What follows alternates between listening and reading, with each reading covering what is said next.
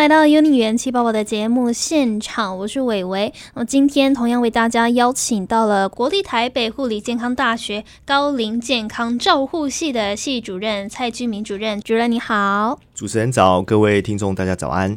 今天要来聊一个话题哦，就是如果大家家里有。长辈可能需要长期看护的话，不知道大家是请外面人来帮你看护，还是自己家人轮流看护，或者是有一位家人就专门照顾这位长辈的呢？那么说到其实照顾人这件事情，真的是相当不容易，有经历过的人就知道。而同时，如果是家里专职有一位啊家人在照顾这位长辈的话，这一位照顾者的身心灵，同时也是非常需要我们去关心的，不只是。是说，诶，被照顾者的健康状态啦、心理状态，我们要去注意。连照顾者的那一方也是需要呃很多支持和协助的。所以今天就要来和大家聊聊喘息服务。主任先来跟我们聊聊所谓的喘息服务是提供了什么样的项目，好不好？嗯，呃，喘息服务是主要提供给家庭照顾者的一个服务哦。顾名思义呢，就是让照顾者稍微要喘口气哦。其实刚刚在呃节目开开麦之前呢，跟主持人有聊到一个观念哦，就是说，其实，在华人世界里面啊，扮演的照顾者的角色，常常是家里的配偶，通常是女性照顾男性，对，或者是家中的长媳。哦，或者是家中未出嫁的女儿，对，所以几个角色常常是扮演家庭照顾者的的重要的一个角色哦。嗯，那我我觉得在过去的一个文化跟大家的观念里面，好像你家里只要一旦出现有需要长期照顾的人，你这个照顾者如果中间有事情，比如说哦，你要出去玩，你要出去购物，你要去要暂时的离开，好像你就不能跟任何。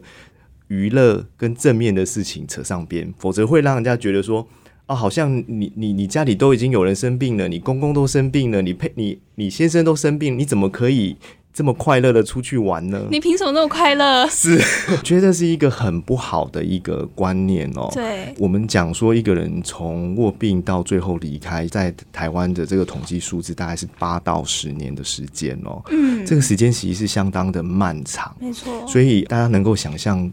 说，如果今天这个家庭照顾者，他八到十年这个过程当中，他每天都要面对照顾的这样子的情境，他不能有任何他自己私人的事情、私人的一个空间，会造成有很多的压力在这个照顾者身上，而且我觉得最后会演变到蛮严重的一些社会问题。对啊，因为最近真的有很多，不管是台湾的或是。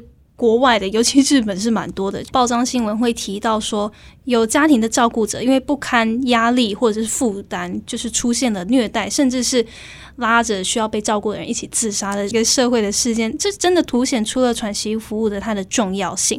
诶，喘息服务它有分居家还有机构式的，对不对？对，嗯。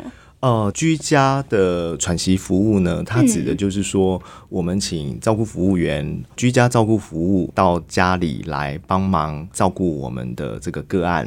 那他来家里帮忙喘息服务的这个这个时间呢，你可能就赶快利用这个时间呢去处理你的事情。哦，那我举例来说，譬如说，呃，你今天这个家庭照顾者啊，假设他可能。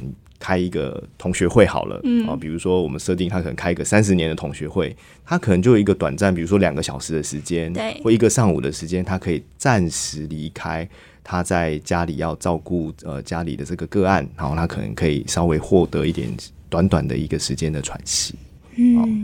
因为其实说到照顾这件事情，真的是要把自己照顾好，你才有多余的那个心力去照顾别人。所以，如果你现在身为一个家庭的照顾者的话，千万不要把所有的压力重担都放在自己的身上。现在社会上面真的包括长照二点零等等的，会有很多的这种喘息的服务提供给你。不要说，诶，这好像照顾就是一个家庭的事情，完全不能跟外人讲。其实有时候对外界伸出一些援手，对自自己和对被照顾者，甚至是整个家庭都是有帮助的。真的觉得好像有点有点疲惫，想要申请喘息服务的话，我们应该怎么申请？然后要怎么选择呢？你一样还是拨打一九九六到这个照管中心，然后会依据你的照顾的个案，它的一个等级，会判定它可以提拨的喘息服务哦，它可以提供到什么样子的一个时数。哦。那这个部分其实，在申请上跟之前我们讲的长照二点零其他服务的是很很像的。对啊，因为照顾家人这件事情，我觉得都可以依赖其他的家属或者是一些。支持系统或者是社会资源，可以获得我们更有效益的方法，还有帮助。那今天跟大家聊聊的这个居家喘息服务，真的是相当重要。如果听众朋友有需要的话，拨打一九六六，真的不知道该怎么办，就拨打一九六六就对了。一定会有专业的人员来帮你评估，然后提供给你对你还有你家庭的家人最好的一个方法。那么今天呢，就谢谢蔡主任的分享，谢谢主任，谢谢主持人。那么 Uni 元气报报也就明天再见喽，拜拜。